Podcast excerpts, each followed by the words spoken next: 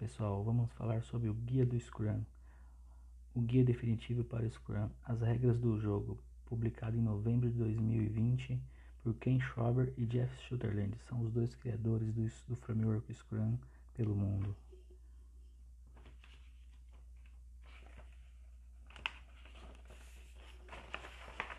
Vamos iniciar com as definições do Scrum. Scrum é um framework leve que ajuda pessoas, times e organizações a gerar valor por meio de soluções adaptativas para problemas complexos.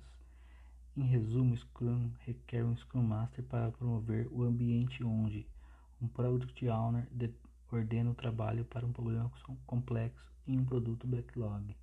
O Scrum Team transforma uma seleção do trabalho em um incremento de valor durante uma sprint. O Scrum Team e seus stakeholders inspecionam os resultados e se ajustam para a próxima sprint. E depois você repete isso. Scrum é simples. Experimente como está e determine a sua filosofia, teoria e estrutura.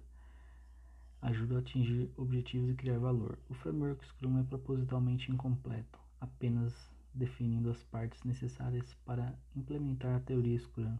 O Scrum é construído sob a inteligência coletiva das pessoas que utilizam. Em vez de fornecer às pessoas instruções detalhadas, as regras do Scrum orientam seus relacionamentos e interações. Vários processos, técnicas e métodos podem ser empregados com o framework. O Scrum se acopla às práticas existentes ou as torna desnecessárias. Scrum torna visível a eficácia relativa da gestão atual meio ambiente e técnicas de trabalho para que melhorias possam ser feitas.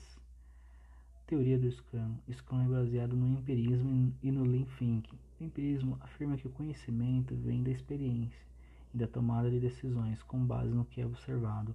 O Lean Thinking reduz o desperdício e se concentra no essencial.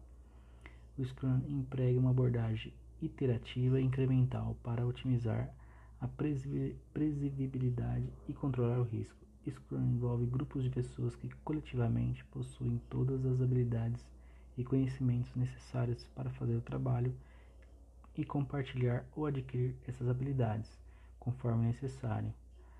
Scrum combina quatro eventos formais para inspeção e adaptação contidos dentro de um evento.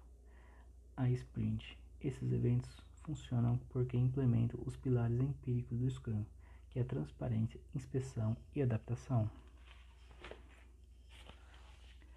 Transparência. O processo emergente e o trabalho devem ser visíveis, tanto para quem executa o trabalho quanto para quem recebe o trabalho. Com o Scrum, decisões importantes são baseadas no estado percebido de seus artefatos formais. Artefatos com baixa transparência podem levar a decisões que diminuem o valor e aumentam o risco. A transparência permite a inspeção. A inspeção sem transparência é enganosa e gera desperdício. Próximo tópico: inspeção. Os artefatos do Scrum e o progresso em direção às metas acordadas devem ser inspecionados com frequência e diligência para detectar variações ou problemas potencialmente indesejáveis. Para ajudar na inspeção, o Scrum fornece cadência na forma de seus cinco eventos. A inspeção habilita a adaptação. A inspeção sem adaptação é inútil. Os eventos Scrum são projetados para provocar mudanças. Próximo tópico: adaptação.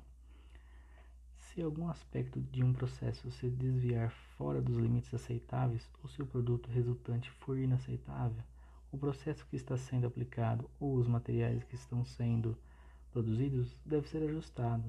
O ajuste deve ser feito o mais rápido possível para minimizar nossos desvio, novos desvios. A adaptação se torna mais difícil quando as pessoas envolvidas não são empoderadas ou autogerenciadas. Espera que que o Scrum Team se adapte no momento em que aprende algo novo por meio da inspeção.